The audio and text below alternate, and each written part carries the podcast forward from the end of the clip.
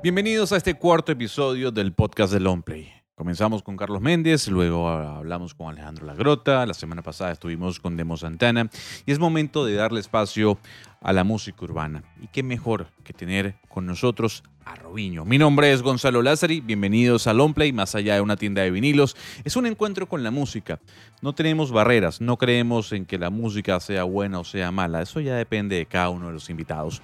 Pero lo importante es que el día de hoy vamos a escuchar a un gran exponente de ese género que hoy está marcando. Robiño, gracias por estar con nosotros. Mi hermano, gracias por, por, aceptarnos aquí, más que, más que música, long play. Muy bonito spot. Para los que no han venido, quiero que sepan que esto es un trip aquí. Apenas que tú pasas por esa puerta, o sea, ya tú estás en otra etapa de tu vida, para que sepas. Gracias, mi hermano. Salud por eso. A ver, Robiño, em, esta pregunta yo se la hago a todos los, los invitados. ¿Qué estás escuchando en este momento? Quiero que sepas que en estos días estaba conversando eso con un amigo casualmente, que me estaba mostrando música que escuchábamos antes y música ahora. Él diciendo, hermano, yo me quedé en el tiempo porque eh, a partir de que empecé a, a, cantar, dejé de escuchar música.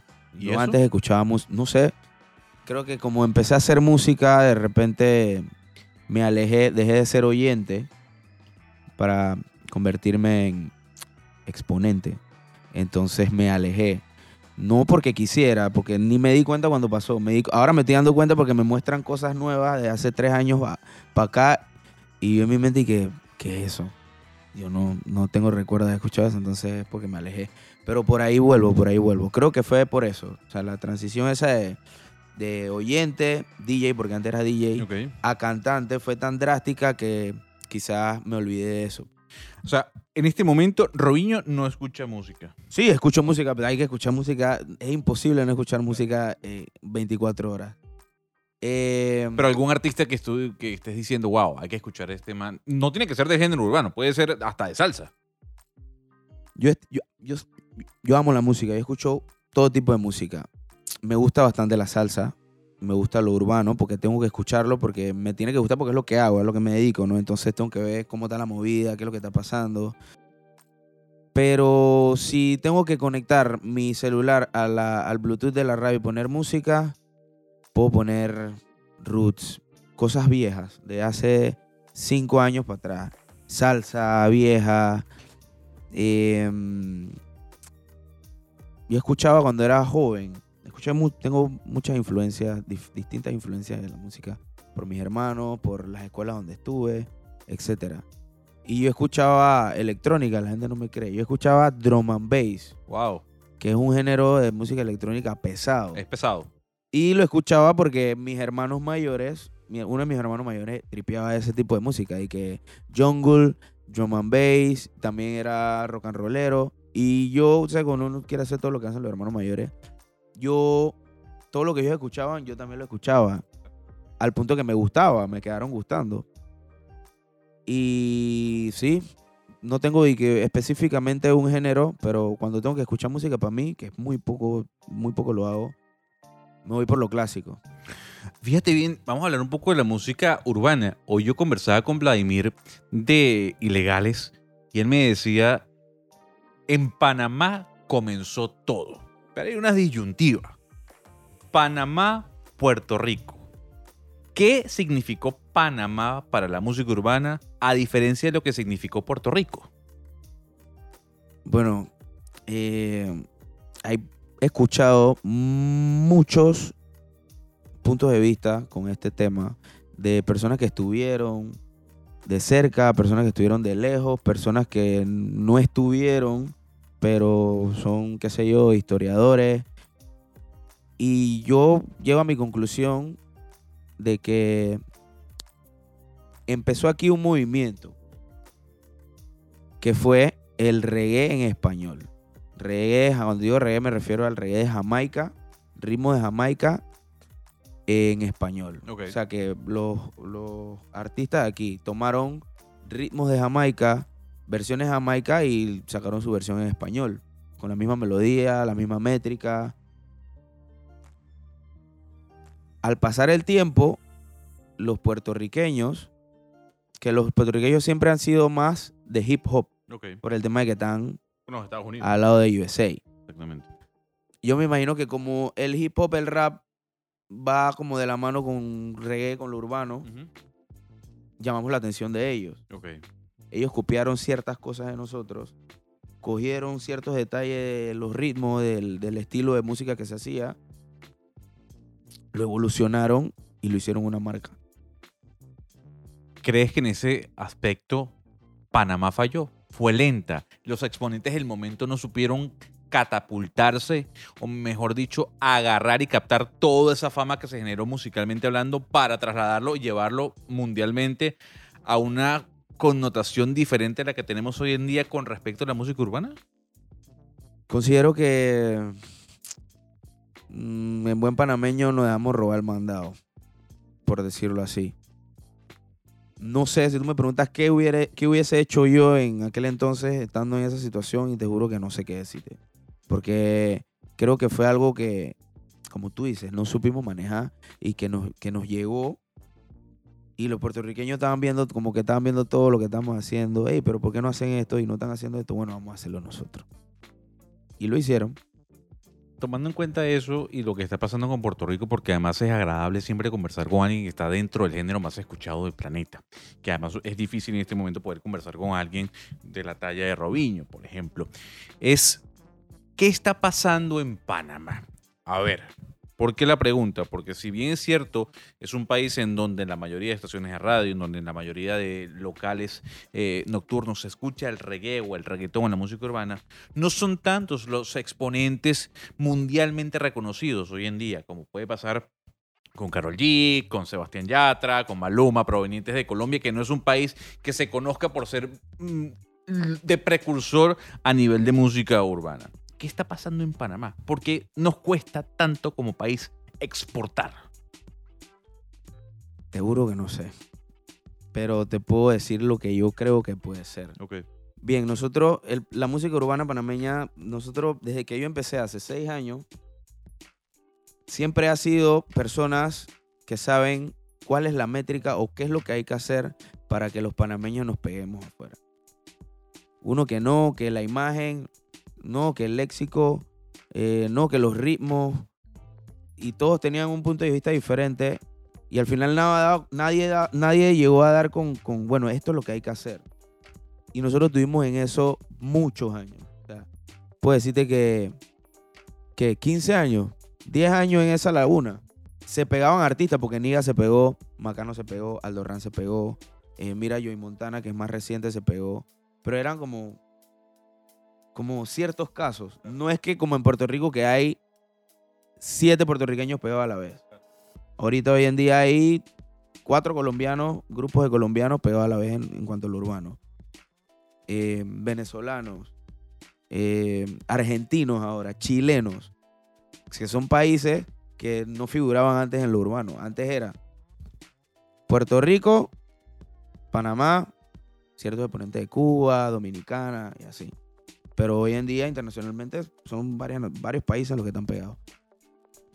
Pero ¿qué es? No sabría decirte. Creo que ahorita mismo tenemos un artista que está representando que, mira que él viene de, de- de un, de una generación que fue bien criticada, que es la de la canela, que lo criticaron mucho por los ritmos que utilizaba, las letras explícitas que utilizaban, pero hoy en día algo él cambió, algún cambio hizo, algún, algún cambio hizo, algún cambio se le ocurrió que innovó y con esa métrica y esa fórmula le funcionó y está pegado. Para las personas que no saben de qué artista estamos hablando, estamos hablando de Sech, que además está haciendo... Isaías Morales. Está, además, Rubiño, lo que llama la atención es que uno ve las entrevistas de otros artistas o exponentes de la música urbana y dicen, yo quiero cantar con el tipo. O sea, lo están buscando para hacer colaboraciones, que es algo que es además algo muy común en este momento, este tema de la colaboración, de juntarnos y hacer una canción. Habla, tú decías algo muy importante y es como la música urbana o el reggaetón per se ha mutado a música urbana. Ya no se habla de reggaetón, sino de género urbano. Y a partir de ahí hay unos subgéneros. Dentro de esos subgéneros está el tema del trap, eh, que de más está decir que contiene letras muy explícitas, muy fuertes y que la gente igual las canta. Siendo tú gran exponente, eh, uno de los nombres más importantes del género urbano en Panamá, ¿qué tan de acuerdo estás con el trap en cuanto a sus letras, en cuanto al el auspicio al consumo de drogas, en cuanto al auspicio en el tema de cómo se trata a la mujer o cómo se habla sobre la mujer? Bueno, eso es un tema bien complicadito, el del trap, que yo, inclusive yo no me atrevía, yo no me había atrevido a hacer un trap. Hice uno con, con mi productor actual, César Luque. Eh, lo tenemos ahí en el estudio hace, hace como 3, 4 meses, guardado ahí, esperando para salir. Pero no era algo que en verdad yo quería hacer.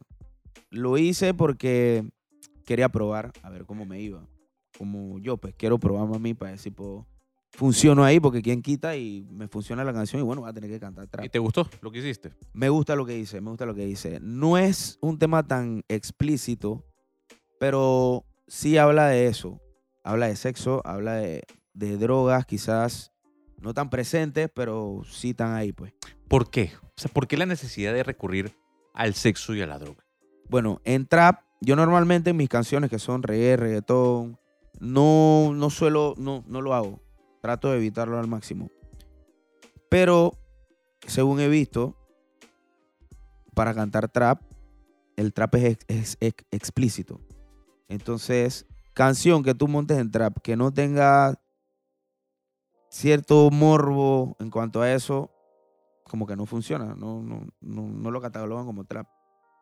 Tú hablas de un punto importante, que es el tema de, de- de las drogas. Y puede ser tabú todavía para mucha gente hablar, por ejemplo, el tema de la marihuana, cuando ya en países es completamente legal hasta el consumo recreativo. ¿Robiño está a favor de una legalización de la marihuana en Panamá? Eh, Me has hecho puras preguntas complicadas. Eh, yo digo que sí. ¿Por qué? Eh, porque siento que no, no es algo que, que le haga daño. Siento que hay cosas que son legales que hacen más daño. Como el alcohol o los cigarrillos. Como el alcohol, como por ejemplo, y el cigarrillo. Eh, entonces, hay mucha gente que, que lo usa por recreación. Así como eh, la cerveza. Mira que ven para mi casa y nos tomamos un six pack. Y no pasa nada. Entonces, si yo personalmente considero que la marihuana puede afectar menos que el alcohol, ¿por qué no? Yo, hablando de temas coyunturales, saliendo un poco de la música y aprovechando este espacio, quiero hablar sobre, sobre la situación política en la que está Panamá. Y sí, yo creo que cualquier músico tiene un pensamiento político. Em, ¿Cómo se define Robinho? Una persona de centro, una persona proactivista por los derechos del pueblo. ¿Cómo se define Robinho? Em, no puedo decir que proactivista porque no levanto la voz. Pero sí considero y me molesto. Yo me molesto mucho cuando veo ciertas. cierto maltrato hacia el pueblo. Ay, me refiero a la clase, clase baja, que es la que más se ve afectada. Y yo lo veo en redes sociales, que es lo que más pendiente estoy, y digo, coño, pero ¿por qué está pasando esto? ¿Por qué pasa esto? Es algo tan sencillo, o sea, educación, o sea, es tan sencillo que inviertas dinero en educación. ¿Por qué no lo hacen? O sea, no entiendo por qué tiene que, ven- que, tiene que haber un evento, eh, tiene que venir el Papa para que saquen a los piedreros de la calle. O sea, cosas como esas, pues. Y siento que soy apolítico. No tiene ni- ninguna tendencia. en este No, pero me molestan las cosas que hacen los políticos. O sea, hay políticos que yo, por- como por ejemplo, el representante de mi comunidad, eh, me molestan muchas cosas que, que- que ha hecho en 15 años. Pero al final no hago nada. Lo veo de lejos y, coño, quisiera poder, pero no puedo porque soy músico y tengo mi carrera y, y he visto que cuando un músico se mete a político, se fue al vacío de su carrera. Entonces, prefiero quedarme viéndolo desde lejos. Hablando de temas políticos y hablando de redes sociales, hay un punto que hoy en día está siendo muy discutido. Y seguramente te has enterado, que es el tema de la migración, de ese posible anteproyecto de ley migratorio, porque Panamá no tiene una ley migratoria, sino tiene estatutos o tiene decretos migratorios. Posiblemente uno pueda concordar con la posición que tenga algún diputado. La forma es la que se es la que deja mucho de que desear. Siendo una persona que ha viajado a Robinho, siendo una persona de, de mundo, siendo una persona que además es músico, porque la música no tiene fronteras, ¿cuál es tu opinión sobre la migración?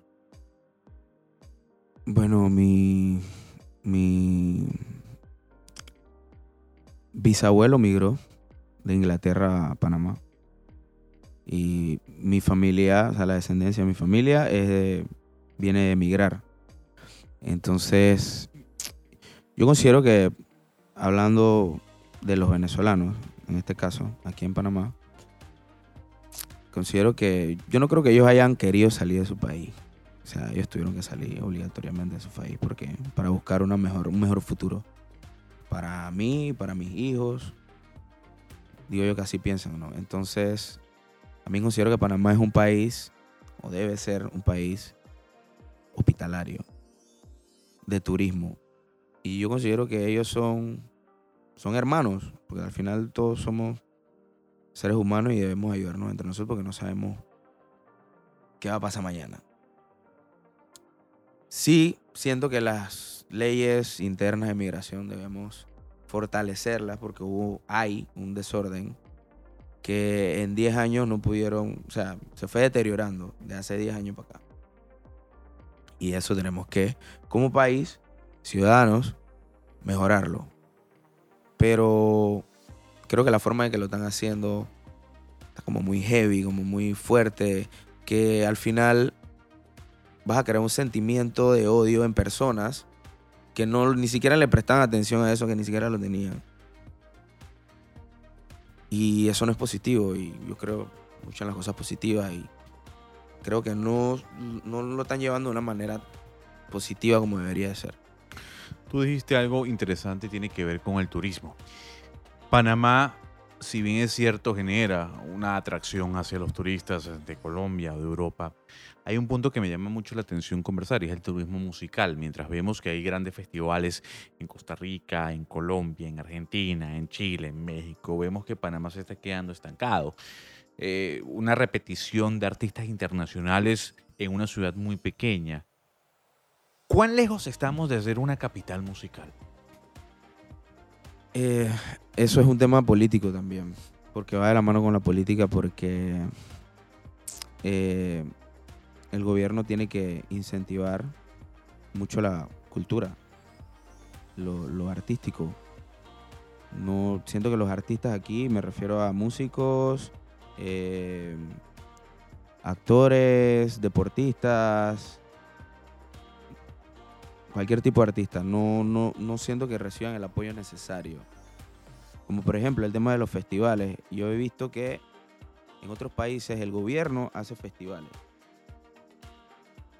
Aquí no se ven eso tipo de eso, no tenemos esa cultura de hacer festivales de música, que la gente vaya a coger sol, a escuchar todo el día artistas. Sí he visto que hacen cositas, eh, pero no como deberíamos. Nosotros somos una, somos un país que somos fabricantes de artistas, de todo tipo de artistas y deportistas. Entonces, ¿por qué no aprovechas eso? ¿Por qué no, no incentivas a tu artista? Entonces, hasta que creo que hasta que eso no pase, porque ¿sabes cuántos personas con talento yo he visto? Que no voy a dejar eso porque en verdad no me está dando plata. Y una persona que yo sé que es buena en lo que hace, no me está dando plata y en verdad yo necesito, en mi casa necesitamos comer. Y mucha gente abandona su pasión por, por trabajo, por obligación, porque tienen que hacerlo, tienen que sobrevivir. Entonces creo que si hubiese más apoyo en ese tema, eh, la historia fuera otra. Hablando de ese tema, y ya para ir cerrando la conversación, que además de por sí está muy interesante, uno cuando habla con artistas que están saliendo y que quieren mostrar su producto, dicen, wow, qué complicado es ser músico, qué complicado es vivir de la música. Además es un mercado como Panamá que es muy pequeño. Tomando en cuenta esa premisa, ¿tú has pagado payola para sonar en la radio? Eh, payola. Que hoy en día no, en verdad la payola, pauta, una pauta. ¿Has pagado pauta? No, La no, gente pagado- no me ha tocado, no he tenido, en verdad, te lo han pedido. mi, mi socio manager, mi manager Cristian Palma, eh, siempre hemos tratado de, de evitar eso. Porque siempre dijimos, digo, si el producto que estamos haciendo es bueno, de alguna manera u otra hay que ponerlo. No necesariamente tienes que darle dinero en efectivo a alguien para que te apoye en las emisoras, como por ejemplo, Puede ser a un concierto, por música. ejemplo. puedes hacer otro tipo de negociaciones. Eh, Justamente, y, y hacia allá quiero ir. El artista nuevo necesita hacer deals con las emisoras en Panamá para por eso. ¿no? Para nada. Eh, payola ya es una palabra que en algún momento creo que ya no va a existir, no va a desaparecer. Porque hoy en día, mi hermano, tú puedes grabarte en tu casa y subirlo desde tu casa a YouTube. O sea, tú puedes hacerlo todo. Las redes sociales, el internet, el avance, te da las herramientas necesarias para que tú grabes una canción y muestres tu producto. Quizás no es la mejor calidad, pero puedes hacerlo. Entonces, diga, el que quiere pagar su promoción y quiere pagar su payola, puede hacerlo, es libre hacerlo. Todos tienen su método, de, su estrategia de mercadeo, ellos sabrán. Pero no es algo necesario. Quizás en algún entonces sí, por el tema de que tú querías escuchar música, tenías que escuchar radio. Ahora si quieres escuchar música, puedes escuchar radio, puedes escucharlo de tu celular, de tu Smart TV, me explico. Entonces, no, lo, no creo que sea necesario, muchachos. Bueno, un gran abrazo a todos los efectos de sonido que están metiéndose, pero no importa. Eso, eso- eso- eso es lo interesante del Me podcast. gustaron. Eh, yo quiero cerrar antes de, de irme, de irme con el tema de, de tus discos, Robiño, y es eh, ¿en qué está Robiño? ¿Hacia dónde va? Año 2019, estamos en la mitad. Eh, ¿Qué viene nuevo? ¿Algún tipo de colaboración? ¿Conciertos? ¿Salir del país? Salir del país es el. Salir del país es el sueño que tenemos y estamos trabajando duro en eso. Ahorita mismo estamos haciendo música eh, que esperamos que le guste a, a- a los oídos internacionales para que la canción viaje. Necesitamos que las canciones viajen para poder así nosotros viajar. Eh, tenemos muchas guardadas ahí, tenemos como 6, 7 guardadas ahí. Casi todas, creo que la ma- gran mayoría con César Luque, que es el productor que te mencioné antes, con el que estoy trabajando. Y nada, venimos con varios proyectos, videos, eh, mucha música y queremos salir del país. Así que ¿Con bueno. quién quieres tocar tú? ¿Con quién quieres cantar? Que diga, wow. ¿De yo- aquí o de afuera? De, de- de afuera. Primero afuera y después vamos acá. Y diga, va, yo, obviamente necesito hacer una colaboración con J Balvin, pero puede ser con un cantante de rock. Puede ser con Uja, me gusta. Porque yo de chiquito escuchaba rock and roll también. Y oh, si yo quisiera poder hacer todo, pero todo no se puede hacer. Pero mm, creo yo que mm, calle, calle 13 me gustaría con calle 13. Residente. Si con Tego que- Calderón. Pero te estoy, te estoy mencionando ya, te estoy mencionando artistas clásicos. pero si tuviese que, que- que escoger entre, por ejemplo, Residente, Tego y Ziggy Marley.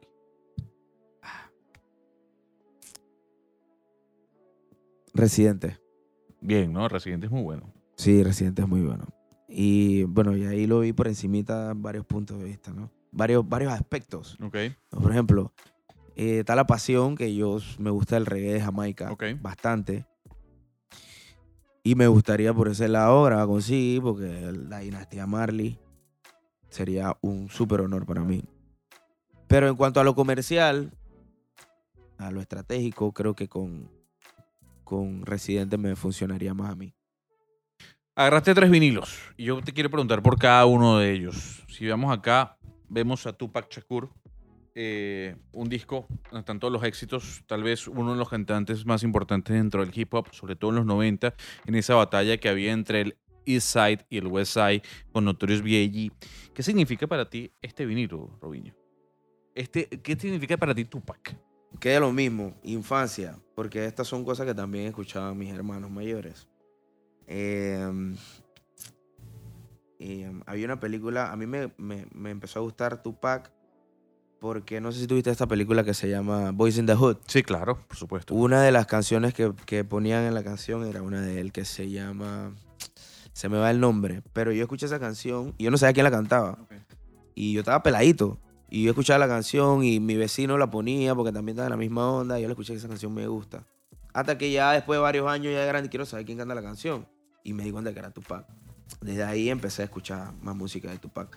Al final, no soy Tupac, yo soy Team Biggie. Ah, sí, tú Yo eres soy Team Biggie. Full Team Biggie. ¿Y eso por qué? No sé, me gusta más el flow de, de- me gusta más el, flow de Biggie. Interesante, además, porque La gran mayoría le va a Tupac. No, yo- y, y y además hay mucha gente, un gran abrazo a esa banda de rock que suena tan bien. Eh, me gusta. Es, es impor- Snare. es importante decir que además Tupac no es que nació en Los Ángeles, él nació en Nueva York y él se, luego se muda y se traslada hacia la costa este de los Estados Unidos.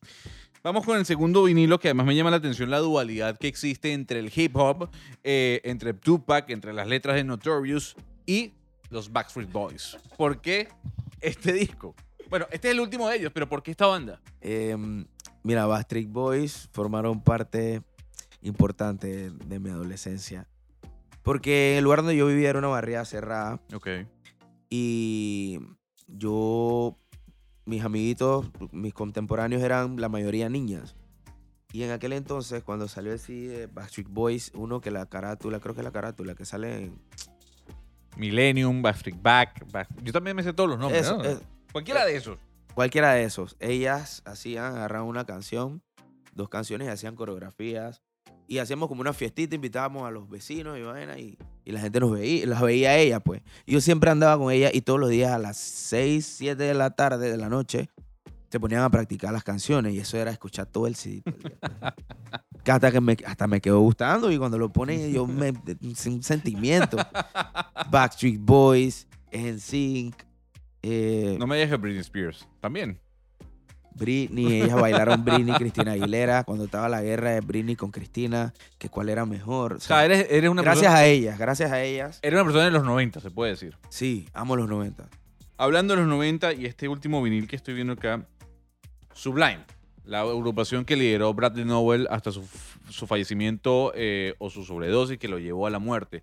Tal vez una de las bandas más importantes del reggae rock, como le dirían algunos. ¿Qué significa Sublime para ti, Robinho? Lo mismo, mis hermanos. Mis hermanos, los dos montaban patineta, eran skaters. Eran de todo un poco. También al final después escuchaban reggae. Y me acuerdo que ellos tenían el CD, este, este CD ellos lo tenían. Ellos tenían un case así para guardar varios CD. Y yo siempre cuando ellos se iban me metía al cuarto y me ponía a ver los CD y los cassettes. Y yo me acuerdo que tenían este CD. eh, Santería. Eh, también tenían mucha música. Bu- me acuerdo de Voodoo Glow School. Me acuerdo. Y el único músico eres tú. El único músico soy yo. Interesante. Robinho, qué placer tenerte acá, qué placer poder hablar contigo de otras cosas diferentes, distintas de lo que puede conversar en cualquier medio de comunicación, que te expreses. Gracias por estar aquí y buena selección. Backstreet Boys, Sublime Diferente, diferente. y Tupac. Faltó el de Notorious, pero está bien. Robinho, gracias. Eh, las personas eh, que quieran escuchar tu música, que quieran ver tus videos, ¿cómo te pueden buscar? Eh, pueden meterse en mi YouTube, en mi, sí, en mi cuenta de YouTube, Limitation TV. En Instagram me encuentran como Robiño Música con K al final. Y ahí en mis redes sociales están pendientes de todo lo que estamos haciendo. Y desde ahí encuentran los enlaces a todos los demás, a todas las otras plataformas. Hay mucha gente que se conecta con nosotros fuera de Panamá, sobre todo de Colombia, desde Venezuela, y que nos preguntan, bueno, los músicos panameños, ¿qué están haciendo? Una muestra es Robinho, es uno de los grandes exponentes, no solo de la música eh, urbana en este país, sino en toda la región. Para nosotros ha sido un verdadero placer. Mi nombre es Gonzalo Lázari. mylongplay.com es la página web, Longplay Panamá en Instagram y también en Twitter. Nos escuchamos la semana que viene y también nos vemos en el quinto capítulo del podcast de Longplay.